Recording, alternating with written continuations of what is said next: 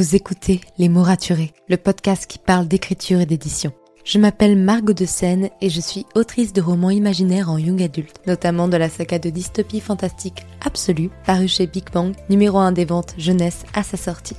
Les mots raturés, c'est le podcast qui donne la parole aux auteurs et aux acteurs du monde de l'édition et qui vous aide à aller des premières idées à la publication de votre roman. C'est aussi une académie en ligne avec des masterclass et des ateliers en live chaque mois.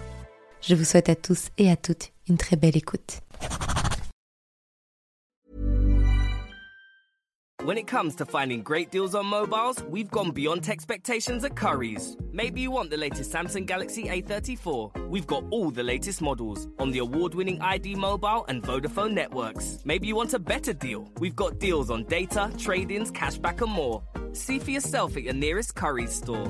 And if you want free next day delivery, look online at carphonewarehouse.com. Order before 8 pm for free next day delivery in most areas, subject to availability, excludes bank holidays.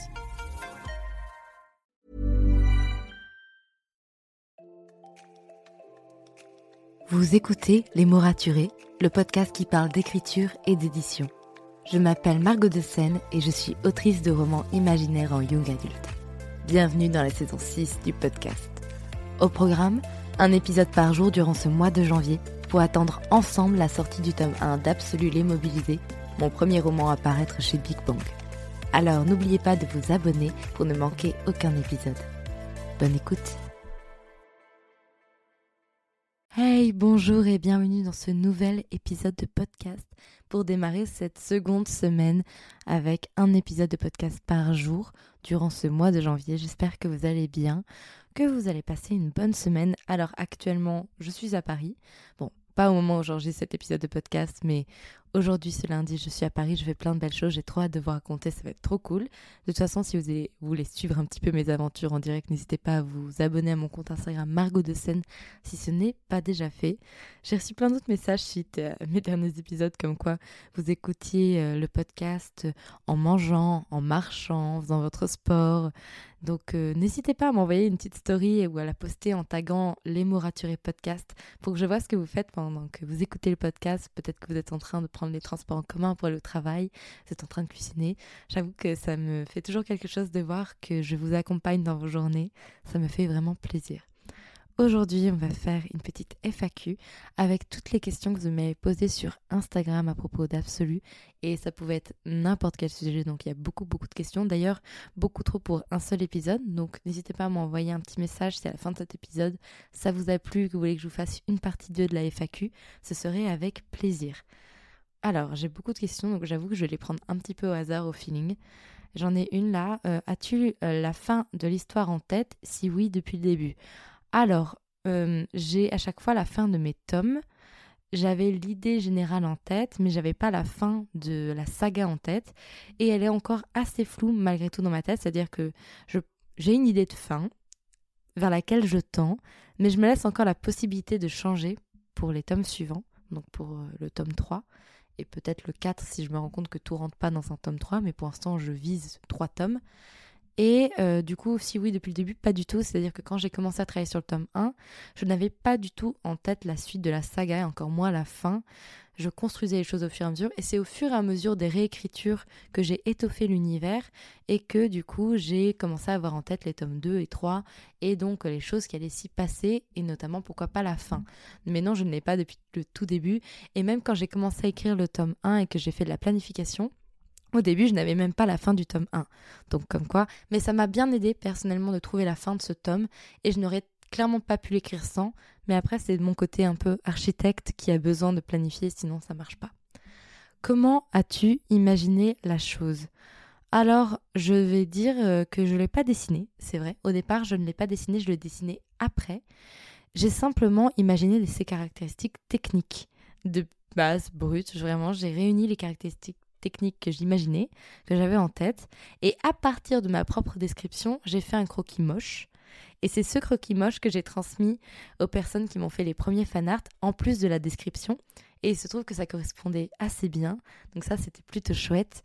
Et euh, du coup, en fait, c'est de, base, j'ai juste, en fait, j'avais une, une, image, mais je dessinais pas assez bien pour la retranscrire. Donc, euh, j'ai fait ce que je savais faire de mieux, c'est-à-dire une description pure et dure avec des mots pour voir un peu à quoi elle ressemblait. Quel est le personnage qui te ressemble le plus et si tu devais être dans une spécialité, laquelle tu serais? Alors, le personnage qui me ressemble le plus, je dirais que c'est Mikoai.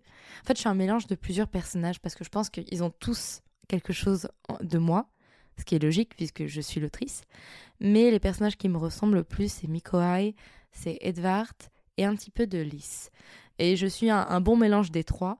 En termes de MBTI, vous savez, les 16 personnalités, j'ai le même MBTI que Mikoai, donc ENFP, euh, e les inspirateurs. Mais ça veut dire tout et n'importe quoi en soi, puisque finalement, ça, ça ne définit pas une personnalité euh, parfaitement. Mais si, déjà, ça peut vous aiguiller. Donc voilà, je suis un mélange entre Lys, entre Mikoai, entre Edvard.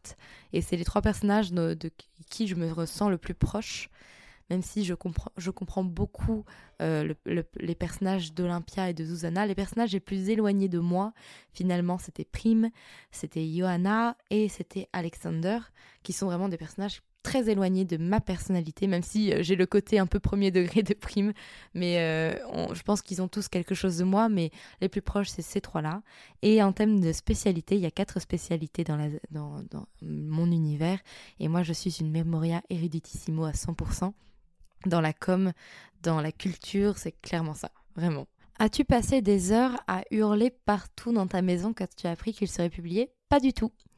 J'ai totalement bugué, un peu comme ce qui se passe en ce moment, j'avais mon âme sortie de mon corps, je vivais très mal la chose alors que j'étais en train de réaliser mon plus grand rêve et c'était juste Ouais, non, c'était juste très violent pour moi parce que je me suis mis tout de suite beaucoup de stress et beaucoup d'angoisse. Donc non, je n'ai pas hurlé partout, je n'ai pas pleuré. J'ai pleuré peut-être une semaine plus tard quand j'ai reçu un colis d'Anaïs, donc No Not Art, qui m'avait envoyé plein de belles choses et ça tombait une semaine après que j'ai appris que j'allais être publiée. Et là seulement j'ai pleuré parce que j'étais très émue de recevoir ça. Mais sur le coup et au moment de savoir que j'allais être publiée, je n'ai pas pleuré. Euh, j'ai été contente, mais j'étais très très angoissée surtout. A-t-il été question d'avoir un autre illustrateur pour ta couverture? Pas du tout. Dès le départ, mon éditrice m'a proposé Magdalena Pogoska, si j'arrive à bien prononcer son nom de famille, qui est donc polonaise, qui est l'illustratrice de pas mal de couvertures, notamment euh, bah voilà, les couvertures de Dark Rise et de euh, Le Prince Captif. Et euh, moi, j'adore son style. Et vraiment, j'ai tout de suite adhéré quand elle m'a proposé son style et le fait qu'elle voulait faire des personnages avec son style. Donc, euh, en fait, on n'a même pas parlé d'autres illustrateurs ou d'autres illustratrices. C'était direct, elle m'a proposé ça. Je fais, mais avec grand plaisir. J'adore ce qu'elle fait et je suis plus qu'honorée, en fait, de la voir euh, avec moi, finalement. le personnage le plus torturé, Là, je pense qu'il faudrait que vous lisiez le livre pour, euh, pour savoir. Je vais peut-être pas spoiler quoi qu'il arrive. Mais j'avoue que mes personnages démarrent dans la vie à peu près bien. Et je leur fous beaucoup d'emmerde. Mais je dirais que celui qui démarre au plus bas dans le début du tome 1, c'est Edward parce que il a vraiment pas confiance en lui du tout. Il se dévalorise beaucoup et c'est très compliqué pour lui, donc il se torture lui-même. Je dirais que, en tout cas, en début du tome 1, c'est Edward le personnage le plus torturé. Coucou, euh, comment avance ton tome 2 et comment va ton déni? Alors c'est marrant, à chaque fois que je discute avec quelqu'un, même de ma famille, on discute un petit peu, il me dit alors l'écriture du tome 2, ça avance? Et je regarde, je fais oui, ça avance, on peut dire ça. Et oui, mon tome 2 avance euh, doucement mais sûrement. Au moins j'y vais pas reculant, c'est déjà ça. Mais après, j'arrive pas toujours à trouver du temps à écrire tous les jours, ou peut-être que je ne me crée pas ce temps, ce qui est fort possible. Mais en tout cas, j'avance doucement mais sûrement. Donc ne vous inquiétez pas, le tome 2 finira par bien être écrit. Le truc c'est que je mets beaucoup de temps à processer dans mon écriture et, euh, et ça me va bien parce que ça me permet de pas faire des premiers jets qui sont totalement brouillons. Non, je, prends le temps en fait à chaque fois d'écrire et de réfléchir à ce que je suis en train d'écrire et il y a des jours entiers où j'écris pas mais où je travaille quand même finalement sur mon roman parce que je processe énormément ce que j'ai déjà écrit et la manière dont je pourrais l'améliorer. Donc bon, c'est normal, si je suis lente, ne vous en faites pas. C'est toi qui as donné l'idée finale pour la couve? Alors oui, c'est-à-dire que ma maison d'édition a choisi l'éditrice, euh, l'éditrice a choisi l'illustratrice et a choisi le fait que c'était des personnages, même si c'était avec mon accord. Et mais après, mon éditrice et moi, on a discuté de quel personnage devait apparaître. Moi, j'avais proposé d'avoir les deux et elle m'a dit ok, on va vérifier si c'est possible.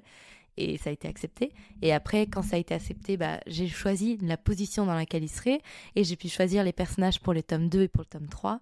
Donc, euh, je suis trop contente. Donc oui, c'est moi qui ai pu choisir tout ça. Est-ce que tu t'attendais à un tel succès? C'est génial. Euh, oui et non, dans le sens où j'ai tout fait pour avoir ce succès et pour que ça marche. Je me suis donné à fond dans la com et je continue de me donner à fond et je vais continuer de tout faire après la sortie pour que ça marche. Mais il y a toujours une partie de soi qui se dit Oui, mais Margot, t'es une petite française dans ton coin, t'es pas un livre traduit. En plus, tu sors de la science-fiction alors que c'est pas trop la mode.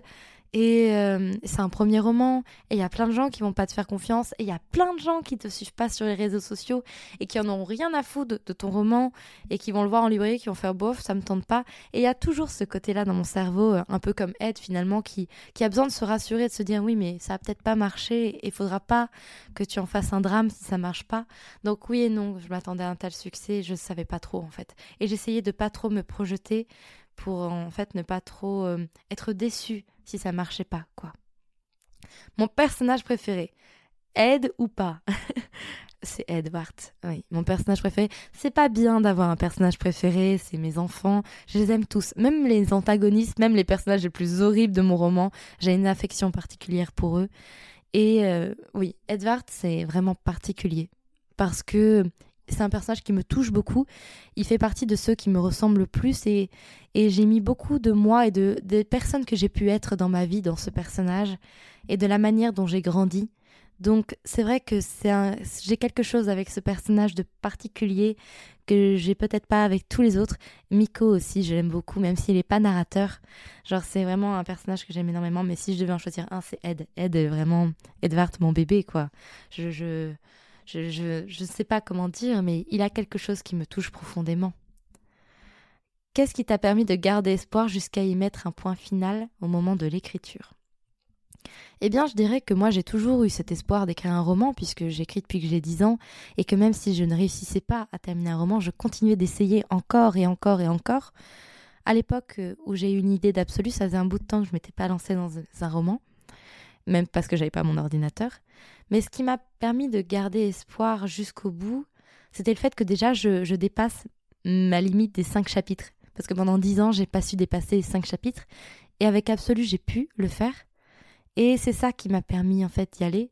C'est me dire, c'est bon en fait, tu l'as fait, tu as dépassé ta limite, donc tu peux encore la dépasser encore et encore et encore. Et j'ai pris le temps de le faire. Je n'avais pas de délai, j'avais rien qui m'imposait d'aller vite en fait. Donc j'ai pris vraiment le temps de le faire. Et à partir du moment où j'ai commencé à en parler autour de moi, même vaguement pour dire que j'écrivais un roman, je parlais même pas de l'histoire, je faisais pas de com dessus. Bah, le fait que j'ai d'autres personnes qui suivent, le fait que j'écrivais un roman et qui m'encourageaient, même sans savoir ce que j'écrivais, ça m'a aidé aussi à garder espoir et à me dire de toute façon je le fais pour moi. Si j'en suis fière, je l'enverrai en maison d'édition. Si j'en suis pas fière, je redémarrerai un autre et puis c'est tout. Et c'est comme ça. Y a-t-il de la romance? Non, je rigole, t'inquiète. oui, c'est parce que c'est une question qu'on me pose souvent sur TikTok. Dès que quelqu'un découvre un TikTok euh, parlant d'absolu, la première question qu'on me pose c'est Est-ce qu'il y a de la romance? Et moi, ça me fait rire parce que c'est vraiment une question qu'on me pose tout le temps, alors que pour le coup, c'est c'est pas vraiment le sujet d'absolu. Il y en a, mais c'est pas le sujet. c'est pas le. Vous voyez, il y a, y a des livres de fantasy où il y a un peu de romance. Et il y a des livres de fantasy où la romance, c'est le sujet principal. Bah, moi, c'est pas de la fantasy, c'est de la science-fiction, mais c'est pareil. Il y a des livres de science-fiction, de dystopie, où la romance, c'est le sujet principal, et il y en a d'autres où ça fait partie du décor. Bah, moi, ça fait partie du décor. Mais bon, c'est une question qu'on me pose souvent, donc voilà. Pourquoi Varsovie? Je pense que la question de pourquoi Varsovie, je vais en faire un épisode complet parce que c'est une question qui mérite que j'y prenne le temps. Donc cette semaine, je pense que je vais vous faire un épisode, ou la semaine prochaine, je verrai bien, sur pourquoi l'histoire se passe à Varsovie et tout ce qui m'a amené à faire en sorte que ça se passe à Varsovie parce que j'ai tellement de choses à dire. Et, euh, je pense que c'est assez fou en fait la manière dont Varsovie m'a choisi que je n'ai pas choisi Varsovie. Quelle a été la partie la plus dure dans l'écriture d'Absolu? Moi, la partie la plus dure, c'est le premier G. c'est vraiment ça. C'est-à-dire que J'adore la partie de la planification. Genre, je pourrais faire des siècles et des siècles sur la partie de planification, à juste travailler l'univers, à repenser le scénario, à me poser avec mes personnages, à réfléchir à tout ce qui va se passer. Et j'adore la réécriture. C'est-à-dire que c'est horrible sur plein d'aspects, ça demande beaucoup de travail, mais en même temps, j'aime trop. J'aime trop parce que, en fait, il y a des bouts de passage que je peux reprendre et où je me dis, ah, c'est trop bien, je peux lisser le diamant, je peux retravailler des scènes encore et encore, et je pourrais faire ça encore une fois ad vitam aeternam. Et euh, je suis trop contente. Et puis il y a des fois, je relis ce que j'ai écrit et je me dis, oh, c'est moi qui ai écrit ça. et il y a d'autres moments, je me dis, ah, c'est moi qui ai écrit ça. Donc c'est un peu marrant, la réécriture. Mais le premier jet, le moment où tu dois sortir les choses de tes tripes, mettre ça sur la table, essayer de faire venir les émotions, c'est là où c'est le plus dur. Mais en même temps, c'est ce qui est très gratifiant quand on réussit une séance d'écriture de premier jet. C'est trop cool. C'est trop trop cool. Donc c'est le plus dur, mais en même temps, c'est pas quelque chose que je veux totalement éviter. Euh, c'est quoi les post-it, le scénario d'absolu? Oui, moi j'aime trop les post-it parce que j'aime bien changer de support quand je travaille. Ça m'aide à réfléchir. Des fois, je parle tout seul dans ma chambre. Parfois, j'écris dans un carnet ou sur une feuille blanche. Les post-it, paraître, c'est quelque chose qui m'aide. C'est très visuel. C'est les chapitres, en fait, c'est la planification des chapitres. Et je les déplace et, c'est très visuel. C'est quelque chose que j'aime beaucoup. Euh, est-ce que tu t'es inspiré de personnages, films, Disney, légendes pour tes propres personnages? Non, non, pas vraiment. Je pense que mes personnages, c'est que. De toute façon, je connais mal mes personnages quand je démarre un nouveau roman. Je les connais très peu. Je, me fais des fiches sur eux, mais plus pour le physique. Et pour le caractère, j'ai beau faire des fiches, euh, je, les respecte très peu. Et c'est seulement une fois que j'ai écrit le premier jet que là, j'ai une idée globale de l'histoire et donc du caractère du personnage. Et là, je retravaille. Et là, par exemple, c'est un tome 2, donc ça va, je connais mes personnages. Mais par exemple, il y a des personnages qui sont nouveaux dans le tome 2 ou qui n'étaient pas mis en avant dans le tome 1. Et du coup, là, ils sont nouveaux pour moi et je les gère mal. Et je les gère trop mal. Et je sais pas quoi en faire. Et donc, pour l'instant, euh, je, suis un peu en mode. Je, les fais, je leur fais faire des trucs, mais je verrai bien à la réécriture euh, comment les améliorer. Moi, les personnages, c'est quelque chose où j'apprends à les connaître, en fait. Et euh, c'est ce qui fonctionne le mieux pour moi parce que du coup, je force rien. Je force un petit peu pendant le premier jet pour dire de faire avancer l'histoire. Et puis à la réécriture, je vois en fait qui ils sont vraiment et je, leur redonne un peu la parole et je leur permets d'être euh, les personnes qu'ils sont. Et donc je me suis pas vraiment inspirée de personnages pour créer. Alors je pense après qu'il y a des dynamiques qui existent. Alors c'est marrant par exemple les Six, les Six of Crows, je les avais pas lus du tout au moment d'écrire le tome 1, je les ai lus que cette année. Et la dynamique du trio euh, principal, on retrouve euh, cette dynamique dans certains de mes personnages. Pour autant, c'est pas les mêmes personnalités, c'est pas les mêmes histoires ni rien, mais c'est une dynamique qui marche. Donc après, des dynamiques, je pense qu'il y en a toujours qui peuvent ressortir, même si pour le coup, bon, ça j'avais pas lu, mais je pense qu'il y a d'autres choses qui auraient pu m'inspirer inconsciemment. Mais les personnages en eux-mêmes, je me suis pas inspirée de quelque chose pour les créer. Ça fait quoi de voir son bébé prendre son envol? Ah, ça fait quelque chose, hein, vraiment. Hein. Euh, ça fait du bien de voir que d'autres personnes le lisent, apprécient, viennent m'en parler et passent du bon temps en fait à la lecture. Bon, parfois ça passe du mauvais temps, mais ça c'est parce que je, je, suis pas tout le temps gentille quand j'écris. Mais c'est incroyable en fait comme sensation et, et je m'inquiète plus pour mon tome 2 que pour mon tome 1 finalement. Le fait d'avoir eu des retours, ça m'a beaucoup aidé. D'ailleurs, demain, je vais vous parler dans un épisode de podcast de comment gérer le fait d'avoir ces premiers retours, en tout cas la manière dont moi je les ai gérés et où c'était pas très facile pour moi. Mais bon, on fait ce qu'on peut. Hein est-ce que tu sais euh, dès le début les relations de tes personnages ou est-ce qu'ils décident pour toi? C'est un peu comme pour les personnalités. C'est euh, j'imagine des choses, et après, je vois si ça fonctionne ou non. C'est-à-dire que pour le premier jet, je force un peu. Et dans les réécritures, bah, j'ai bien vu si, selon les personnalités, ça marchait. Si ça marche, tant mieux, trop cool. C'est-à-dire que j'ai réussi à comprendre un peu, dès le départ, les relations que je pouvais tisser amicalement, ou même en tant qu'antagoniste avec certains personnages. Et d'autres moments, bah, ça marche pas. Et en fait, je me rends compte qu'il y a d'autres choses qui marchent mieux. Et c'est sur ça que, que je, je fonctionne. Comment as-tu travaillé ta plume? C'est une vaste question. En fait, j'écris depuis que j'ai 10 ans et ma plume, elle, évolue à chaque fois que j'écris. Alors, ce qui est bien, c'est que comme je fais beaucoup de réécriture et que je travaille mes réécritures, ma plume n'évolue pas au fur et à mesure du livre. C'est-à-dire que ça, c'est quelque chose qu'on m'a déjà dit, j'en suis très fière. Ma plume reste stable dans le tome 1 du début à la fin et je fais en sorte que dans le tome 2 pareil elle soit stable peut-être qu'il y aura une amélioration du tome 1 au tome 2 je l'espère pourquoi pas. Mais en tout cas elle reste stable tout au long du tome parce que je la retravaille au fur et à mesure. Mais je dirais que la plume, ça se travaille à force de lire beaucoup et d'écrire beaucoup, tout simplement. Il n'y a pas de recette magique, pas de raccourci. Il faut juste euh, écrire, écrire, écrire, écrire, trouver des choses qui nous plaisent, avoir des personnes qui lisent ce qu'on écrit et qui nous font des retours, qui nous disent ce qu'ils aiment, ce qu'ils aiment moins, ce qui les a touchés, ce qui les a moins touchés. Après, tout n'est pas à prendre au pied de la lettre, mais c'est important de, de se remettre en question et c'est comme ça qu'on progresse finalement. Comment as-tu choisi le nom de tes persos? Alors ça, c'était assez marrant parce qu'au départ, je... même si ça se passait en Pologne, je me suis forcée, enfin, je voulais des prénoms anglais parce que finalement, dans tous les livres que j'écris, que je lis, c'est pratiquement que des prénoms anglais en science-fiction et même en fantasy, enfin non, peut-être pas en fantasy, mais en science-fiction, c'est que des prénoms anglais. Et donc, c'était naturel pour moi de mettre des prénoms anglais et de bidouiller pour qu'ils parlent tous anglais. Enfin, c'était n'importe quoi. Puisque jusqu'au jour où je me suis dit, mais Margot, c'est n'importe quoi. Ça n'a pas de sens du tout d'avoir mis des prénoms anglais partout. Et là, j'ai été choisir des prénoms euh, polonais. Et pour le coup, je me suis inspirée des prénoms anglais que j'avais, pour la plupart. C'est-à-dire que je suis allée voir les prénoms anglais, j'ai été voir s'il n'y avait pas des, des prénoms qui ressemblaient en consonance euh, en, Pologne. Par exemple, Zuzana s'appelait Suzanne. Donc j'ai gardé la même signification et le même prénom, juste euh, retranscrit. Prime, c'est celui qui a le plus changé. Parce qu'à la, place, à base, il s'appelait Aiden avec un A, puis Aiden avec un H, et finalement, c'est devenu Prime. Donc ça a totalement changé. Euh, Johanna, c'était June. Mikoai, c'était Mason. Edward, c'était Edouard tout simplement. Pour le coup, c'est un prénom qui, qui marche partout. Alexander, c'était Alexander. Pareil, pour le coup, c'est un prénom qui marche plutôt bien. Mais euh, il y en a même des prénoms que j'ai un peu oubliés aujourd'hui, parce que je, bah, je, suis tellement habituée aux prénoms polonais, je me souviens plus des prénoms anglais. Mais déjà, ça peut vous donner un peu une idée de, de ce qu'il y avait un peu avant euh, comme prénom. Combien de temps s'est-il coulé entre le premier envoi en maison d'édition et le dernier? J'ai fait mes premiers envois en juin et mes derniers envois en décembre. Donc voilà.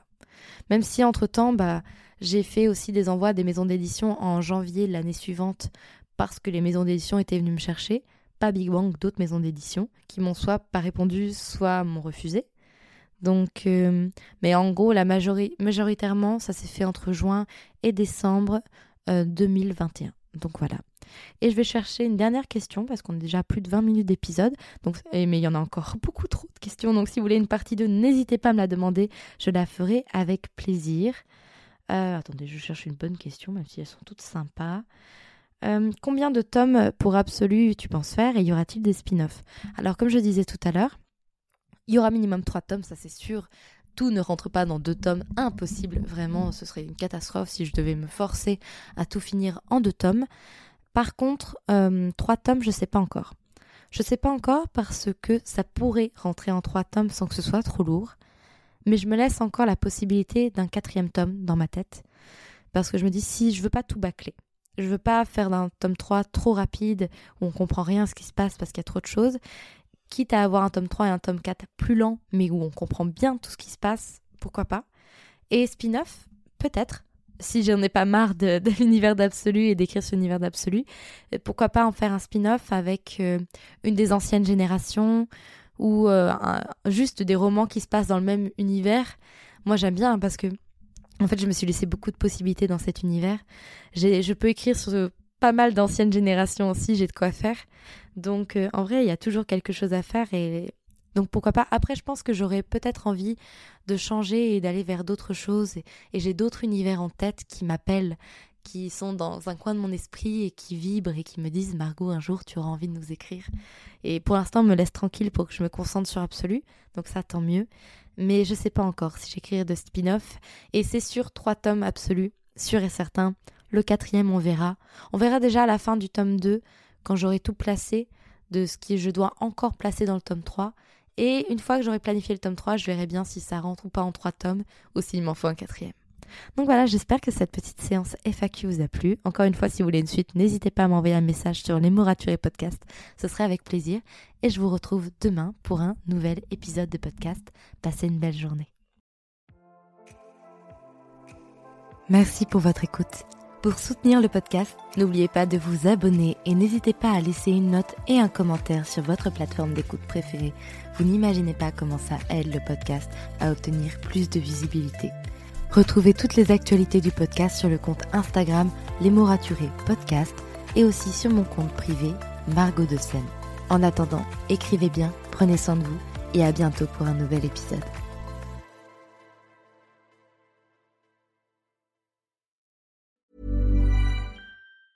When it comes to finding great deals on mobiles, we've gone beyond expectations at Curry's. Maybe you want the latest Samsung Galaxy Z Flip 5. We've got all the latest models on the award winning ID Mobile and Vodafone networks. Maybe you want a better deal. We've got deals on data, trade ins, cashback, and more. See for yourself at your nearest Curry's store.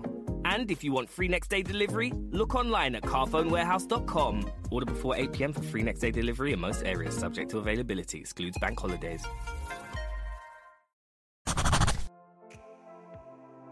Merci pour votre écoute. Pour soutenir le podcast, n'oubliez pas de vous abonner et n'hésitez pas à laisser une note et un commentaire sur votre plateforme d'écoute préférée. Vous n'imaginez pas combien cela aide le podcast. Retrouvez toutes les actualités du podcast sur le compte Instagram les.mots.raturés et en newsletter. À très bientôt pour un nouvel épisode.